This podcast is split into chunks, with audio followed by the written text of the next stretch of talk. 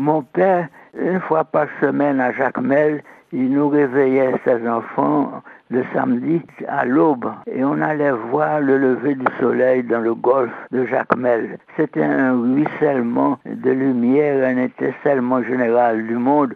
Ça a réveillé en moi l'esprit d'enfance et l'esprit poétique que je n'ai jamais perdu jusqu'à ce jour. Né en 1926 dans la ville de Jacmel en Haïti, René Depestre est le doyen des lettres haïtiennes. Jacmel, son golfe et ses matins magiques sont à l'origine de son œuvre d'exception. À 94 ans passés, le auteur se lamente de ne pas se disposer de suffisamment de temps devant lui afin de pouvoir mettre en forme et publier tous les manuscrits qui prennent la poussière dans ses tiroirs.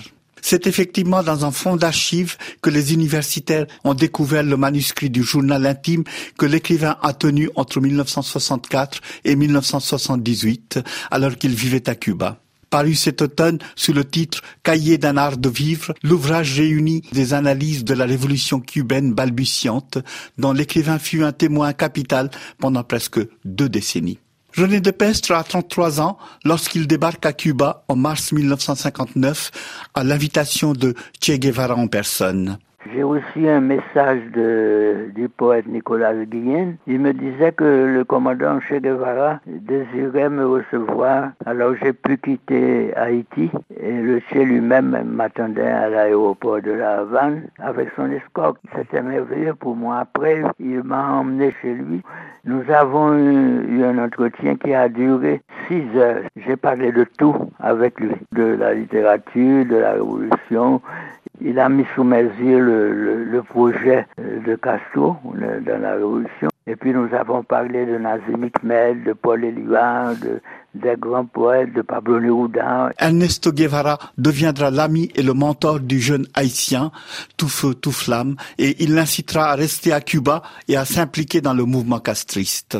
C'est ce que fera Dopestre en participant avec enthousiasme à la révolution tant sur le plan militaire que sur le plan politique et culturel avant de prendre ses distances avec le régime après la disparition du Tché en 1967. Dans son journal, Dopestre raconte par le menu sa vie à Cuba en tant que militant au service du pouvoir révolutionnaire.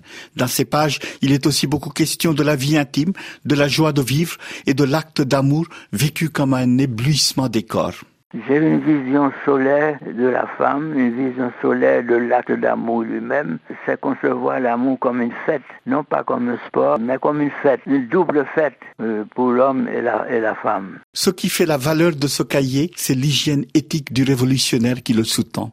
Son auteur est habité par un profond sentiment de fidélité envers ses compagnons de route, malgré le désenchantement.